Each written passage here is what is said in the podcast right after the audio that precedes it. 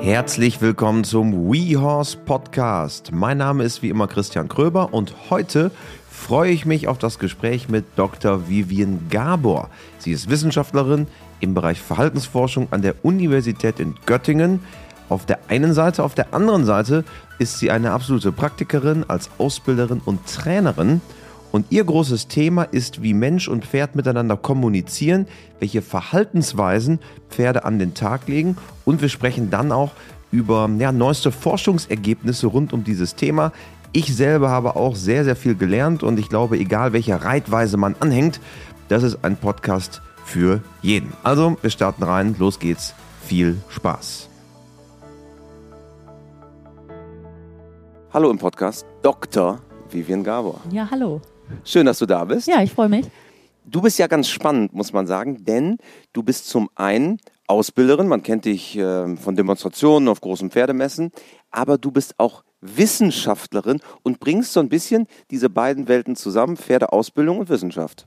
Genau, also ich bin Biologin und ähm, ja, promovierte Pferdewissenschaftlerin. Ich habe bis zum Doktortitel sozusagen geforscht und bin immer noch in der Uni Göttingen in der Lehre tätig und zwar in der Verhaltensforschung ja, und vor allem in dem Pferdeverhalten.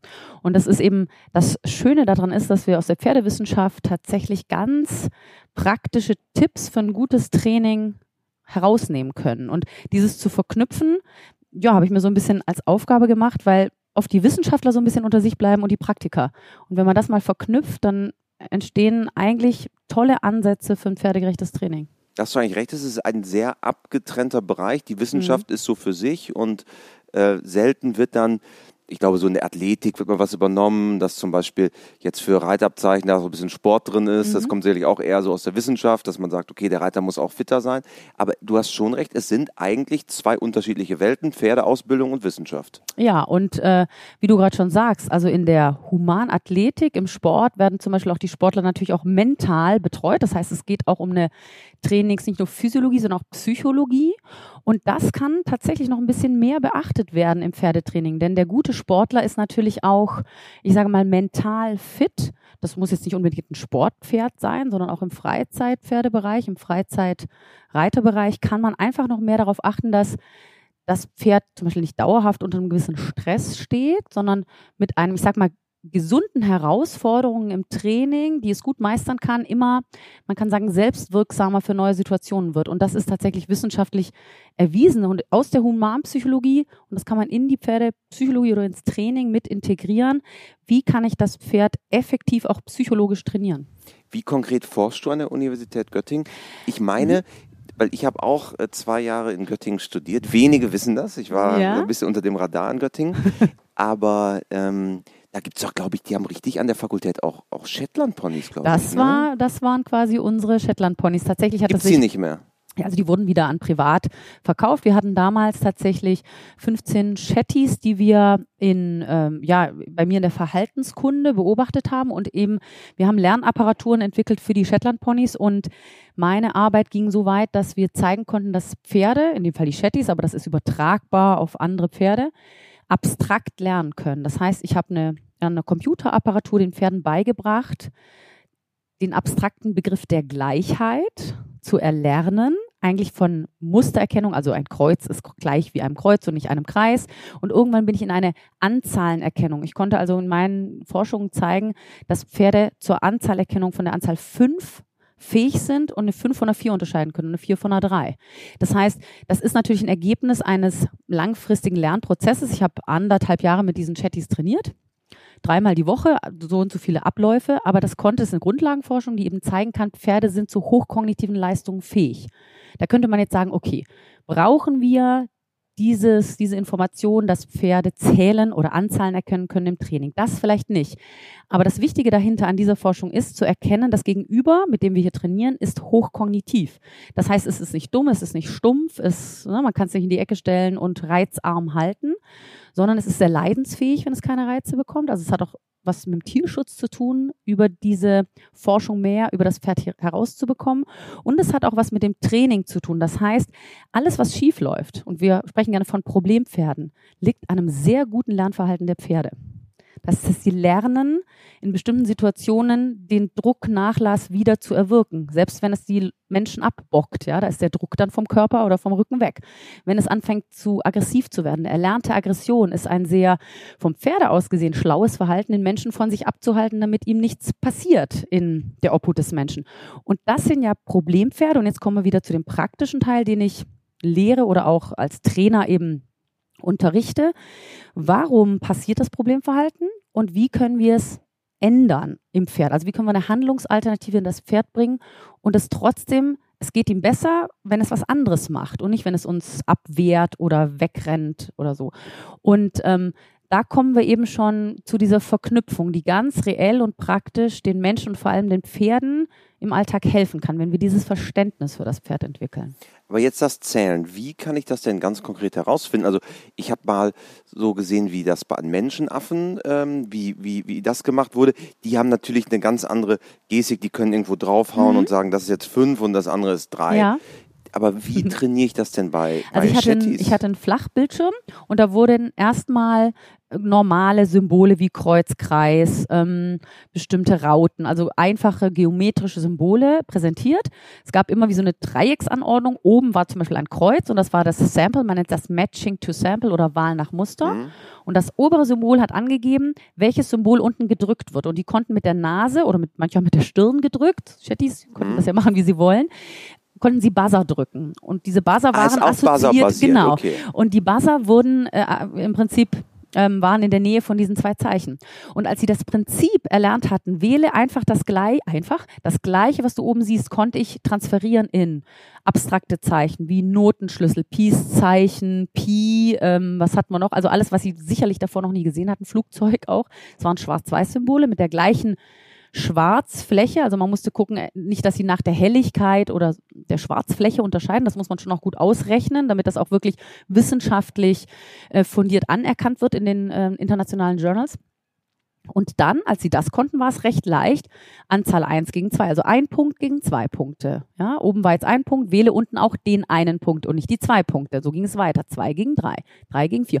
Und du hast in der Wissenschaft natürlich bestimmte Abläufe. Du kannst nicht sagen, ja, ich habe das Gefühl, es hat es gelernt, sondern. Man muss dann, Statistik. das muss signifikant sein. Signifikant in der Statistik. Das heißt, die hatten 20 Entscheidungsdurchläufe pro Session und es mussten mindestens, mindestens 16, also 80 Prozent richtig Entscheidungen sein in zwei aufeinanderfolgenden Sessions. Und dann kannst du statistisch beweisen, es ist gelernt. Und dann kamen sie in die nächste Stufe. Und ähm, ja, das war auch ein bisschen Arbeit mit den Chatties, aber sie waren hoch motiviert, weil sie irgendwann wussten, okay, ich kann das leisten. Und sicherlich kann das nicht ein Pferd in der Natur ad hoc, sondern es ist bestimmt ein Trainingseffekt gewesen. Aber da sieht man, zu was Pferde tatsächlich fähig sind. Und diese Forschungen werden dann auch wirklich in Journals, mhm. das dann veterinärmedizinische Journals, pferdewissenschaftliche Journals? Wo wird das dann sowas veröffentlicht? Sowas zum Beispiel kommt, kommt, in, kommt in Animal Cognition. Das heißt, mhm. da werden tatsächlich auch andere Studien präsentiert von Menschenaffen, was du erwähnt hast, Ratten, anderen Säugetieren. Ähm, also das sind schon, es kommt ja immer darauf an, wo es dann veröffentlicht wird, aber das war schon ein hochkarätiges Journal. Da waren wir auch sehr stolz drauf, dass tatsächlich das so hoch veröffentlicht wurde. Das bedeutet halt, dass es wirklich ähm, ähm, geprüft wurde, dass es wirklich eine wissenschaftliche Studie ist. Und danach geht es dann eben auch in der Forschung. Und was bedeuten solche Erkenntnisse für uns als Reiter? Ja, so ein bisschen, was ich schon erwähnte. Einerseits zu gucken, was braucht das Tier? Also es braucht Reize, weil es kann Reize in seiner Umgebung sehr gut aufnehmen und unterscheiden. Es ist ein hochsoziales Tier, da gibt es natürlich noch andere Studien. Sie können ähm, ihre Artgenossen sehr fein voneinander unterscheiden. Sie agieren und kommunizieren in einer ganz feinen Mimik und Gestik. Das ist auch wichtig für uns, wenn wir mit ihnen arbeiten, gerade vom Boden aus. Ähm, es gibt Forschungen, die zeigen, dass sogar ähm, Pferd und Mensch ähm, den Herzschlag bzw. die Herzfrequenzvariabilität synchronisieren können. Das heißt, Pferde sind fähig, von einem anderen Körper Spannung und Entspannung aufzunehmen. Das ist auch sehr wichtig also die, fürs Reiten. Die, die, können quasi die Spannung absorbieren, könnte man sagen, oder? Ja, also es, ähm, ja, beziehungsweise sie bemerken die Spannung, das ist ja in der Herdensynchronisation ganz wichtig. Das heißt, wenn ein paar Pferde angespannt ist, weil Gefahr droht, spannt sich die ganze Herde und sie fliehen. Dann überlegen die nicht lange. Das ist quasi ein sehr reaktiver, instinktiver Prozess. Auf der anderen Seite entspannen sie auch, wenn die Herde entspannt ist, synchronisiert, synchronisieren sich quasi die Herdenmitglieder und entspannen, weil sie haben am Tag nicht viel Zeit, ihre Ressourcen und ihre Energie aufzufüllen. Fast, durch fast wie so eine Schwarmintelligenz. Es ist genau. Und da deswegen ist in der Evolution Gruppe, eine Gruppe oder Herde entstanden, weil natürlich jedes Individuum davon profitiert, in dieser Gruppe zu sein. Auch wiederum wichtig für uns als Menschen, die wir mit den Pferden agieren wollen. Ja, es kann unsere Körperspannung, unsere Mimik und Gestik, da gibt's auch schon Forschung dazu. Sie können äh, die Gesichter von Menschen unterscheiden und auch, ob der Mensch angespannt ist oder nicht, sogar in der Mimik. Das heißt, sie nehmen unglaublich viel wahr und würden dementsprechend reagieren. Also entweder in der Skepsis und mit Flucht oder mit einer Abwehr. Das heißt, wie wir dem Pferd gegenüber oder wie, wie wir in, der, in die Begegnung gehen, das, das ist ausschlaggebend dafür, ob das Pferd sich wohlfühlt oder nicht wohlfühlt. Also tatsächlich nochmal auch in eine Reflexion zu kommen, wie, was senden wir eigentlich durch unsere Körpersprache aus? Das ist so ein bisschen mein Hauptgebiet, ja, diese Kommunikation dann auch für Mensch und Pferd aufzunehmen, die sie in der natürlichen Herde nutzen. Und dazu gibt es wissenschaftliche Erkenntnisse und das kann man ganz praktisch in das Training umsetzen. Was ja total spannend ist, weil über diese Dinge, wenn ich jetzt erstmal in der klassischen Reitlehre bin, höre ich ja nie was. Man hört, ja, man Oder- hört oder Grundsätzlichkeiten, mehr, ne? genau, es wird mehr und es braucht natürlich auch bis solche wissenschaftlichen Erkenntnisse tatsächlich in den praktischen Lehrbüchern, wie Pferdewirt, Pferdewirtausbildung, Bereiterausbildung landen. Ähm, da bin ich auch in engem Kontakt mit der FN, dass wir sagen, okay, wir überarbeiten immer wieder auch die, ähm, die Kapitel des Lernverhaltens. Da wurde jetzt auch schon viel ähm, erneuert und ergänzt, weil Lernverhalten und Wahrnehmung des Pferdes natürlich ein ganz wichtiger Punkt ist. Auch Stresserkennung beim Pferd.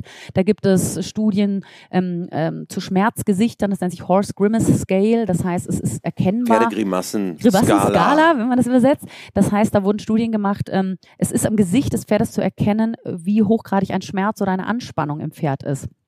Wurden Punkte verteilt nach einer Operation mit und ohne ähm, Schmerzmitteln hinterher und so weiter. Da gibt's verschiedene Versuchsaufbauten. Das heißt, man kann da auch ganz viel ablesen. Und das bringt uns, wenn wir wieder den Bogen schlagen zu der Trainingspsychologie, können wir natürlich gucken, inwieweit ist das Pferd gerade unter Stress in einer neuen Lektion zum Beispiel. Das heißt nicht, dass der Stress vermieden werden soll. Das gibt es in der humanen, ähm, im Lernverhalten, ist ein Eustress, also ein guter Stress, der uns in eine Herausforderung bringt, Dinge lösen zu wollen, ganz wichtig, sonst kann Lernen nicht stattfinden. Aber ein ständig andauernder Stress, ein sogenannter Die-Stress, ähm, verhindert. Die-Stress, ja, also der Eustress und der Die-Stress, so wird das Ja. genannt. Das ist einfach die Mm, wissenschaftliche Das wissen- Bezeichnung genau, dafür. das, man könnte sagen, der schlechte Stress, der lang andauernd ist und der Organismus kann diesen nicht mehr in der Rekonvaleszenz sozusagen, kann sich nicht mehr erholen, sondern es ist unter einem Dauerrauschen an Stress. Und das verhindert tatsächlich Lernverhalten, Gedächtnisleistung, Muskelaufbau, ähm, der Stoffwechsel wird beeinflusst und so weiter. Das heißt, der Organismus wird, ähm, ja, kriegt, nimmt Schaden unter einem Aber so Dauerstress. Dauerstress. Genau. Ne? Wie bei uns auch. Bei uns geht es dann in Richtung Burnout und so. Das kann man jetzt so beim Tier nicht direkt nachweisen, aber es gibt so Dinge wie ähm, ähm, eine Art von ja, erlernter Hilflosigkeit, kann man sagen. Das ist beim Menschen in der Humanpsychologie auch sehr dicht mit der Depression verbunden. Das sind zum Beispiel eher Pferde, die nicht mehr viel agieren, sondern recht still wirken, aber trotzdem Stress haben. Das sieht man oft dann noch an der angespannten Mimik. Tatsächlich oft ähm, Pferde, die als Schulpferde oder Therapiepferde eingesetzt werden, also die viel Reize aufnehmen müssen, äh, eigentlich auch ruhige Charaktere sind, aber da genau hinzugucken, sind die ruhig und entspannt oder ruhig und stehen unter Stress, weil das ein ganz bestimmter Bewältigungstyp ist, sagt man. Ne? Das ist so ein Passive Coper. Und die aktiven Bewältiger bei den Pferden, das hat man auch der Humanpsychologie entnommen, sind eher die agierenden, ähm, nach außen hin sehr aktiven Pferde. Da würde man Stress eigentlich einfacher erkennen und auch diese Formen aus der Humanpsychologie in diese Tierpsychologie oder die Pferdepsychologie zu übertragen, macht Sinn, denn das Säugetiergehirn ist gleich aufgebaut. Wir haben die gleichen Botenstoffe, wir haben die gleichen ähm, ähm, Bereiche des Gehirns, unterschiedlich ausgeprägt. Zum Beispiel hat das Pferd ein größeres Kleinhirn, weil es ein gutes, Be gutes, guter Bewegungslerner ist. Das weiß jeder, der mal ähm, eine höhere Lektion, Traversale, wie auch immer dem Pferd beigebracht hat. Auch nach so und so vielen Wochen Pause kann es die abrufen, vielleicht nicht mehr in der Muskelkraft und nicht mehr in der Kondition, aber in der Ausführung. Das heißt, mh, da ist ein Pferd besonders gut. Aber grundsätzlich Säugetiere, Säugetiergehirne sind gleich aufgebaut, haben die gleichen Botenstoffe, haben die gleichen neuronalen ähm, Netzwerke, Cluster. Und deswegen kann man schon gewisse Dinge vom Humanbereich in den Pferdebereich übertragen. Nicht alles, also Vorsicht vor Vermenschlichung, aber wissenschaftlich gesehen werden sie wohl ganz ähnlich auch ähm, äh, Gefühlsäußerungen haben wie wir. Das ist schwierig noch in der Wissenschaft zu beweisen. Was ist wirklich gerade Freude, Ausdruck von Freude, Schmerz äh, können wir schon ganz gut äh, messen. Ähm, aber da ist die Forschung dran und es wird natürlich auch ja stetig interessanter, weil das Pferd ist auch natürlich auch ein Wirtschaftsfaktor. Es geht auch darum, dass, ähm, dass es eine gute Leistung erbringt, dass es nachhaltig ist. Aber gerade bei den Freizeitreitern merke ich auch, das Interesse, gut mit seinem Pferd umzugehen, Wird dieses zu höher. verstehen, wird immer höher. Und das ist, ist ja natürlich toll. Ja. Früher hat man ja, ich nenne es mal in Anführungsstrichen früher, hat man gesagt, das Ohrenspiel ist wichtig. Daran erkenne ich sehr viel. Ist das jetzt eine Erweiterung? Ist das Ohrenspiel weiterhin wichtig? Oder, weil jetzt hast du ja von diesem Pferd, von dieser Pferde-Grimassenskala gesprochen, die ja davon eigentlich weggeht. Ja? Ähm, Ja, tatsächlich werden tatsächlich die Ohren mit in die in, Ach, in der inkludiert. Mimik äh, mit eingeschlossen, genau. Also da gibt es verschiedene Ohrenstellungen und so. Das äh, gehört tatsächlich noch zur Mimik des Pferdes dazu. Also ja, natürlich ist das wichtig.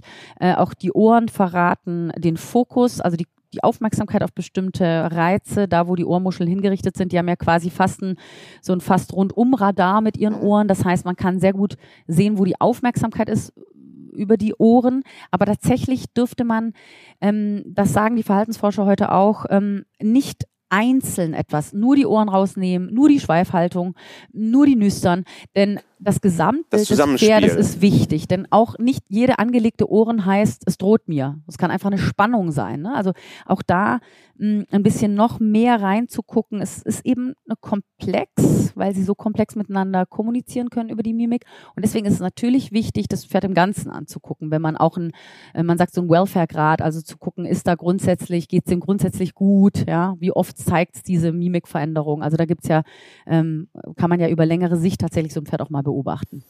Jetzt ist ja häufig auch gerade der Spitzensport, während wir sprechen, es ist gerade Mitte August, Weltmeisterschaften in Herning, Springen und Dressur und die weiteren Disziplinen unter dem Dach der Weltmeisterschaft.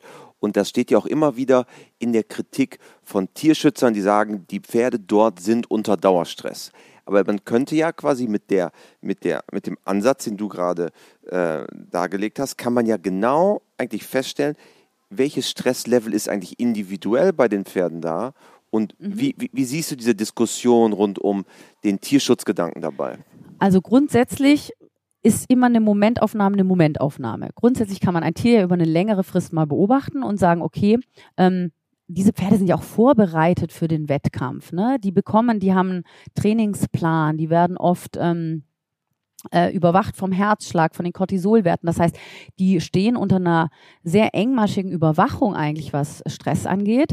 Ähm, natürlich müsste man das über einen längeren Moment beobachten. Wie kommen die auch wieder in die Rekonvaleszenz? Das heißt, wie schnell beruhigt sich so ein Herzschlag oder eine, vielleicht eine angespannte Muskulatur wieder, äh, wie es eben in manchen Bereichen des Pferdesports ist. Da wird ja wirklich in, beim Distanzsport zum Beispiel geguckt, wie schnell erholen sie sich und das stellt eigentlich den Trainings ähm, Grad fest des Pferdes, wie beim humanen Sportler auch. Also klar könnte man da noch mal, könnte man da äh, so hingehen, das mal beobachten über eine längere Zeit, um da Argumenten, Argumente für und wieder zu finden. Aber grundsätzlich sehe ich, ähm, sehe ich nicht äh, den Spitzensport in der, also klar wird das in der Öffentlichkeit kritisiert und sicherlich ist es äh, muss man über manche Dinge sprechen.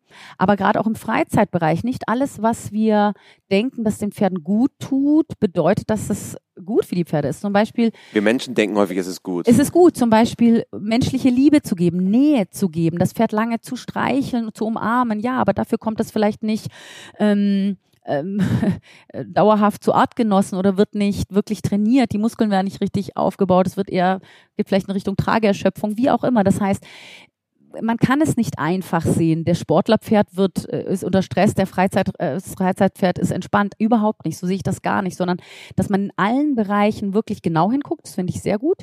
Ähm, vielleicht in einer gewissen Kont Kontrolle mal guckt, okay, wie erholt sich so ein Pferd, wie steht das dann auch im Stall, ist es dann wirklich entspannt und wird wirklich zu seiner Aufgabe her unter einen gewissen Modus gesetzt, was jeder Humansportler ja auch wird, ähm, aber dass man auch im Freizeitbereich guckt, was wird vermenschlicht und wann wird es dann vielleicht auch tierschutzrelevant. Also ich würde da eher über die gesamte Branche mh, ein bisschen mehr Aufmerksamkeit mir wünschen, wie über eine längere Frist so ein Pferd, wie es dem geht. Also wirklich wie so ein Welfare Score oder so zu gucken. Ne? Also es kann das, hat das ständig Zugang zu einem äh, guten Futter, zu Artgenossen, ne? Ähm, Ganz wichtig, Bewegung. die Artgenossen. Ja, ne? also, Bewegung, Artgenossen. Genau, also das, ähm, das sind Grundbedürfnisse, die man nicht oft genug wiederholen kann.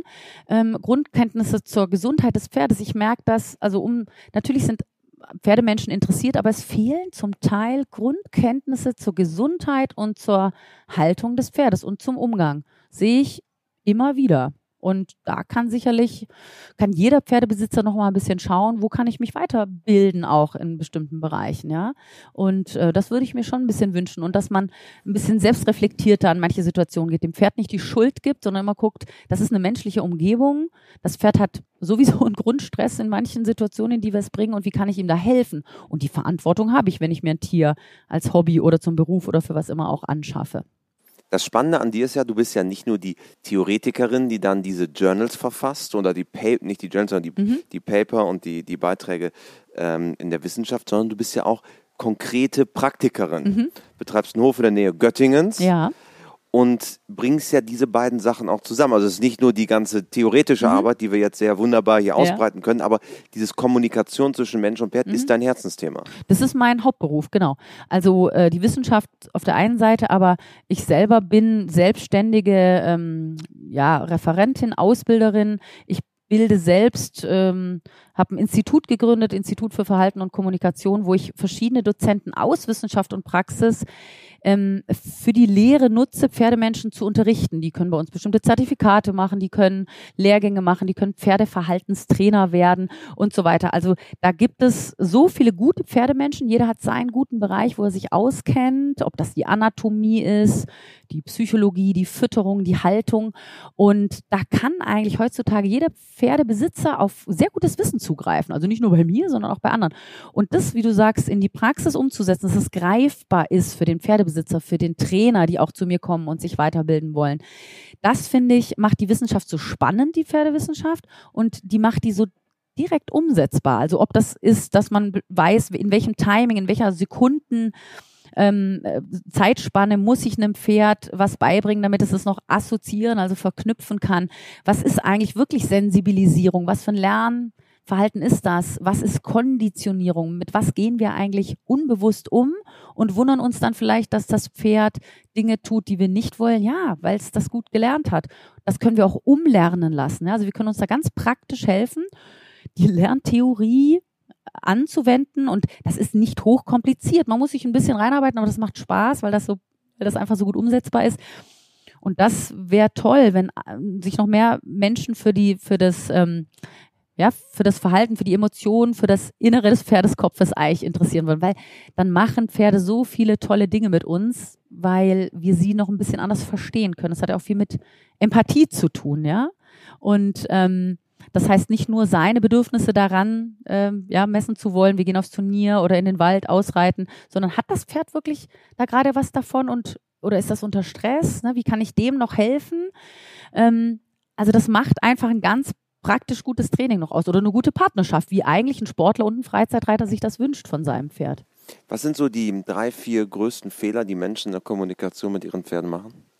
Also ich sehe schon die Vermenschlichung, würde ich sagen, als Fehler in Anführungsstrichen, dass wir denken, äh, nur weil ich Nähe und Schmusen oder wie auch immer gut finde, findet das Pferd auch. Nein, es sind, ist eine andere Spezies, sie lebt in einer anderen Lebensform die. Äh, anders ne? als der Hund auch, ne? Anders als der Hund. Der Hund ist domestiziert worden von uns. Ja, das Pferd ist auch domestiziert, domestiziert aber ähm, nicht in der Weise, dass es so gezüchtet wurde, mit den Menschen zusammenzuarbeiten. Ja, es gibt natürlich schon bestimmte Rassen, die darauf aus sind, im Stierkampf, im Cutting und so weiter mit, mit den Menschen. Aber letztendlich ist das Wichtigste für ein Pferd, das sicherste noch immer die Herde. Beim Hund, der fühlt sich auch wohl in der Menschengruppe sozusagen. Der ist da.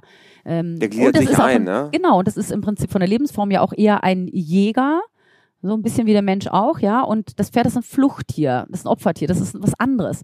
Und wenn wir jetzt versuchen, diese zwei Spezies zusammenzubringen, dürfen wir, klar können wir, was wir vorhin sagten, gewisse Gehirnstrukturen und Gehirnphysiologie vergleichen und bestimmte Ausprägungen der Psychologie. Aber die Lebensform des Pferdes ist grundsätzlich eine andere als des Menschen. Das heißt, Vermenschlichung kann dazu führen, auch bei großer Pferdeliebe, dass das Tier unter Stress lebt und tatsächlich auch beim Menschen, der sein Pferd sehr liebt, in dieser Zeit unter Stress steht, obwohl das der Mensch vielleicht gar nicht erkennt oder nicht erkennen will. Also Vermenschlichung einerseits, dann, ähm, ich sage mal, sich selber zu reflektieren, was bringe ich in der Kommunikation, die immer ein Informationsaustausch von mindestens zwei Individuen ist, was bringe ich da rein? Vorhin hatte ich erst ähm, ähm, eine, eine, eine, die mich gefragt hat, ja, wie ist das denn, wenn mein Pferd immer wegläuft, wenn ich komme? Aber, mh, mm, aber äh, ich will doch mit ihm dann arbeiten, hat es mich, mich nicht gern oder so. Also mag auch so, es mich nicht. mag es mich nicht. Das sind so äh, insofern auch Sachen persönlich zu nehmen und dann vielleicht nicht gucken. Aber wenn ich da hingehe zur Koppel, was für eine Ausstrahlung habe ich gerade? Habe ich, saß ich im Büro und habe mich über meine Kolleginnen oder Kollegen aufgeregt und gehe mit der Körperspannung rein, wo das Pferd als Fluchtier sagen würde, okay, heute mit dir nicht, das ist mir Wo wir zu, wieder auch dabei ja? sind, dass dass das Pferd das ja aufnehmen kann, auch vom Menschen. Richtig, ja? genau, von der Körperspannung. Und äh, dann wird es natürlich als Fluchtier Skepsis und solange es noch fliehen kann, wird es das tun. Der Mensch wird immer vielleicht wütender. Warum kommst du heute nicht? Ich wollte doch Entspannung mit dir und das rennt noch mehr, ja.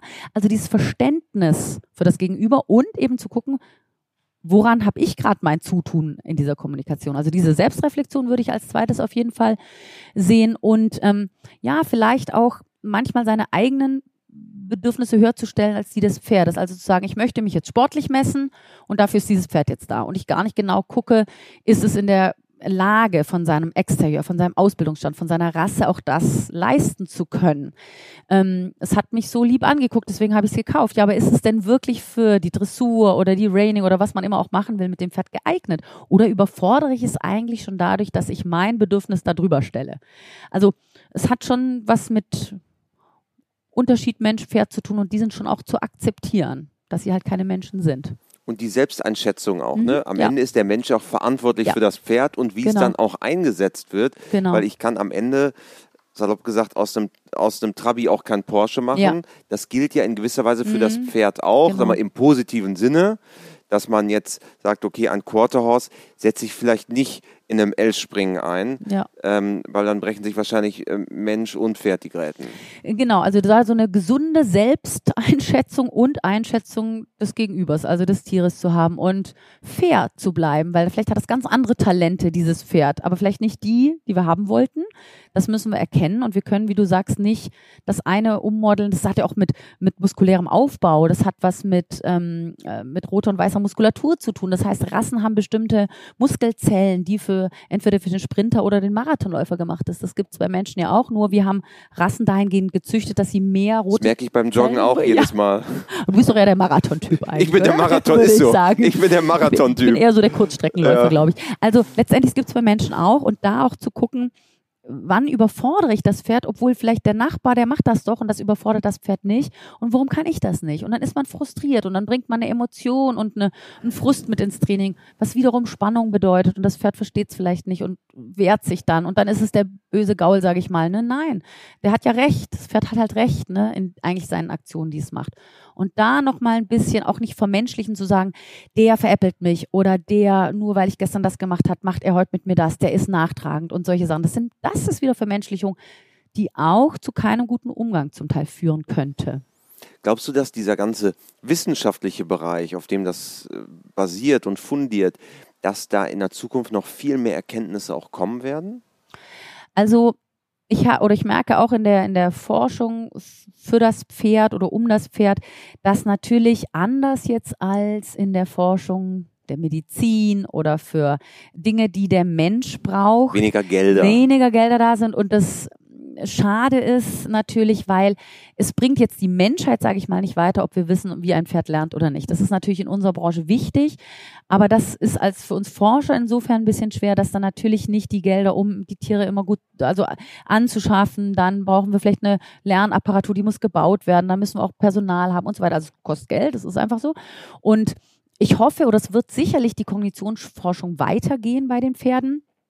Aber das ist sicherlich auch ein Teil, äh, wo wir Forscher immer so ein bisschen, ähm, ja, insofern mit zu kämpfen haben, dass wir gern machen, mehr machen würden, aber es manchmal nicht unbedingt möglich ist. Aber es gibt die Pferdewissenschaften ja nicht nur in Göttingen, sondern auch in anderen Städten. Niederlande, glaube ich, Äh, Niederlande, es stark. gibt, in, es gibt Bachelorstudiengänge, Masterstudiengänge, ähm, auch in Richtung Pferdewirtschaft auch. Ne? Und also es gibt immer mehr ähm, Wissenschaft um das Pferd und ähm, also das zeigt ja schon, das ist in den letzten Jahren mehr geworden, diese Studiengänge, dass in der ganzen Branche eben auch, das ist ja nicht immer nur Pferdeverhalten, das hat ja auch mit Wirtschaft was zu tun, aber dass dieser Sektor Pferd, auch Wirtschaftsfaktor, sehr wichtig auch in Deutschland eingeschätzt wird und dass hoffentlich auch weltweit und in Deutschland diese, diese Lern- und Verhaltensforschung natürlich auch noch weiter betrieben wird. Aber das hoffe ich natürlich sehr. Also die Wirtschaftlichkeit hängt logischerweise immer so ein bisschen auch damit zusammen. Ne? Wie ja. du sagst jetzt, ähm, man sieht es ja nur an den äh, mRNA-Impfstoffen jetzt ja. bei Corona, da war einfach ein unglaublich großer Markt. Ja. Auf einmal war unglaublich viel Forschung in dem Bereich und dann können auch schnellere Durchbrüche erzielt genau. werden, während das natürlich im Pferdebereich deutlich, deutlich bescheidener alles ist. Äh, genau, aber es geht voran und letztendlich die Kenntnisse, die wir bislang haben, ich sage mal von den letzten 20, 30 Jahren, die diese Kognitionsforschung wirklich schon gut vonstatten geht oder die Verhaltensforschung beim Pferd, da sind also die wichtigsten Erkenntnisse für einen guten Umgang, die haben wir eigentlich schon. Also inwieweit jetzt welche Botenstoffe wie gesendet werden, manche Sachen ist für den Praktiker auch nicht so relevant. Aber die Kommunikation, das Lernverhalten, Stressabschätzung, wie viel welcher Stress, Schmerzgesichter, das ist ja schon da. Und eigentlich, das wäre schon toll. Wenn wir das mal in die Praxis umsetzen können, mehr an die Praktiker rankriegen, dann wäre schon unglaublich viel fürs Tierwohl gewonnen. Merkst du, dass viele Ausbilder auch auf dich zukommen und sagen, hey, vielleicht muss ich mich auch weiterentwickeln als Ausbilder. Mhm. Was ist so der aktuelle wissenschaftliche Stand mhm. oder, oder ist da so der Austausch den Ausbildern gar nicht so da zu dem Thema? Doch, also die, die sowieso sich für den, für den Teil oder diese Linie interessieren, mehr in die Psychologie zu gucken, da gibt es ja schon ganz tolle, auch Praktiker, die müssen ja keine Wissenschaftler sein und toll mit den Pferden und ähm, pferdegerecht zu arbeiten. Aber tatsächlich merke ich, dass Ausbilder kommen und sagen, okay, ähm, ich würde das gerne noch on top, weil ich natürlich damit auch noch andere Erklärungsansätze für den Pferdebesitzer habe. Auch dass der Pferdebesitzer versteht, warum er was anders machen darf und nicht die Schuld dem Pferd gibt.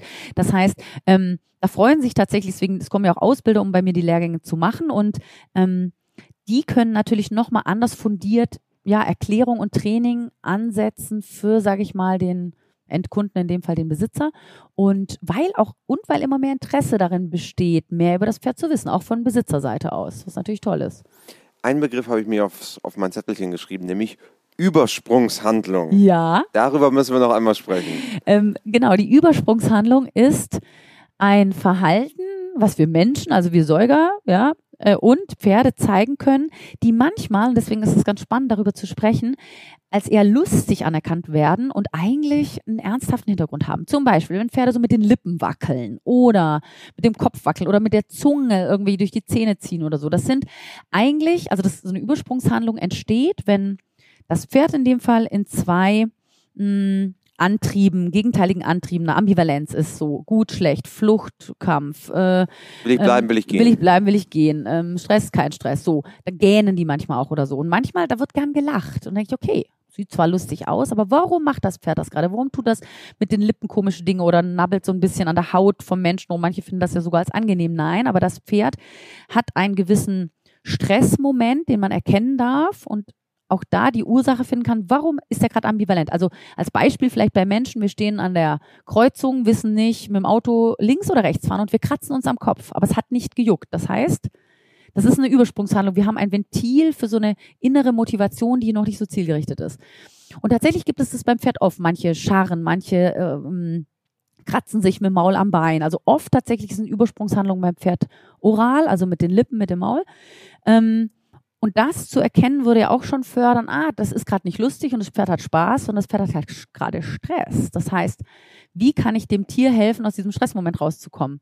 Und also das sind auch so, da wird auch gern wie vermenschlicht und sagt, wenn wir lustige Sachen machen, dann machen wir halt ein Späßle. Aber das Pferd, da ist das ein ernster Hintergrund. Und da kann man einfach auch aufklären und, ähm, und zu gucken, ja, wie kann ich dem Pferd auch noch Training angenehmer gestalten? Dann lernt es sogar noch besser und man ist sogar erfolgreicher in dem, was man ihm beibringen will, ja, ob es Sport oder Freizeit ist. Wenn sie gute Lernbereitschaft zeigen, kann ich auch ganz tolle Dinge mit dem Pferd machen.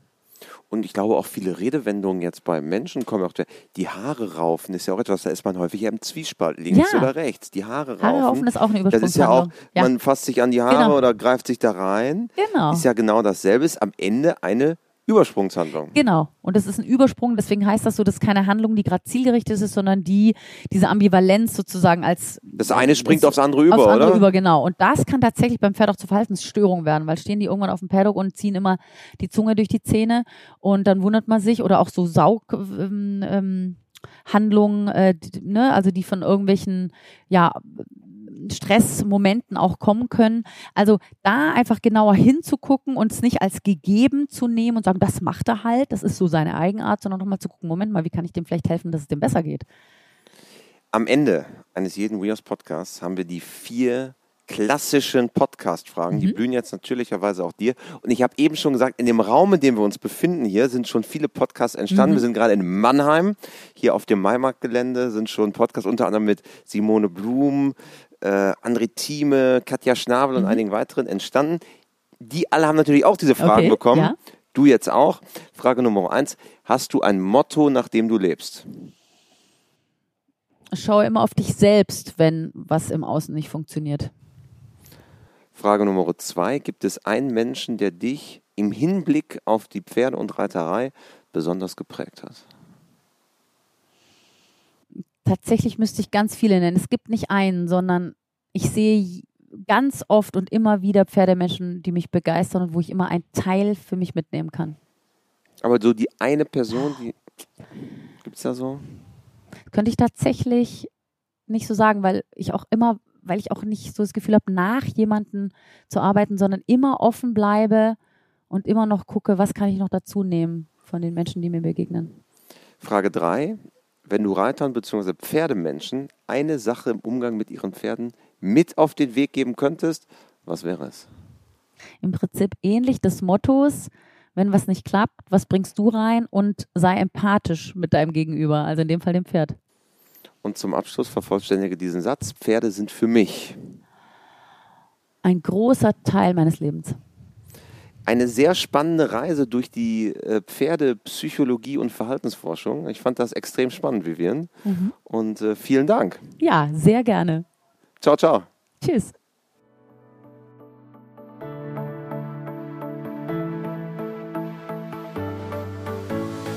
Schön, dass du dabei warst. Du findest uns auf allen gängigen Podcast-Plattformen und wir freuen uns natürlich über dein Feedback. Schreib uns gerne an podcast.wehorse.com. Diese Folge wurde produziert von Mara Landwehr, vorbereitet von Josephine Lindner. Mein Name ist Christian Gröber und wir hören uns bei der nächsten Folge des WeHorse Podcasts.